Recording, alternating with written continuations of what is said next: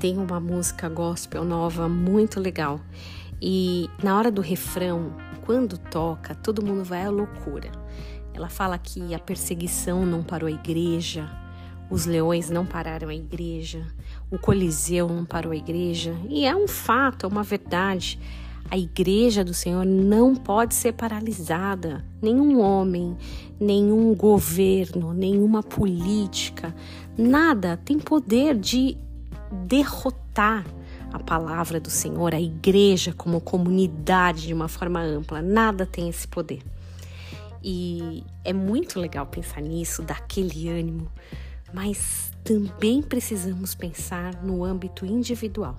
É, porque coletivamente fazer essas coisas que parecem grandes, se alguém chegar para você e falar, negue o evangelho, fale que Jesus nunca apareceu nessa terra, fale que ele é só um profeta, fale que ele não é nada, com certeza essa é uma coisa grande e ninguém, a gente tem mais força para dizer não, mais força para se colocar.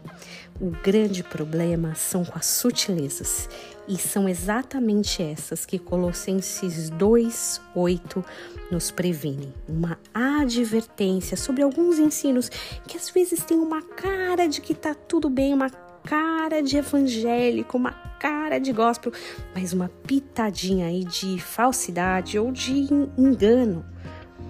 E a Bíblia fala assim: Cuidado que ninguém vos venha enredar com sua filosofia e vãs sutilezas, conforme a tradição dos homens, conforme os rudimentos do mundo e não segundo Cristo. Essas vãs sutilezas quer dizer uma coisinha assim simples, pequena, né? Claro, as coisas grandes, o Coliseu, os leões que podem se soltar por aí, eles são muito é, aparentes, são evidentes, não dá para desconfiar, dá para saber, ai, ah, aquele ali é algo contra a palavra, contra Jesus, eu vou me posicionar, isso eu vou conseguir. Agora, no pequeno, no sutil, naquela coisa pequena que ninguém percebe assim se não tiver com o espírito bem afiado, é nelas que a gente tem que tomar cuidado. Com elas, a gente tem que tomar cuidado para que ninguém nos engane. Que você tenha um dia muito abençoado e atento para essas vãs sutilezas por aí.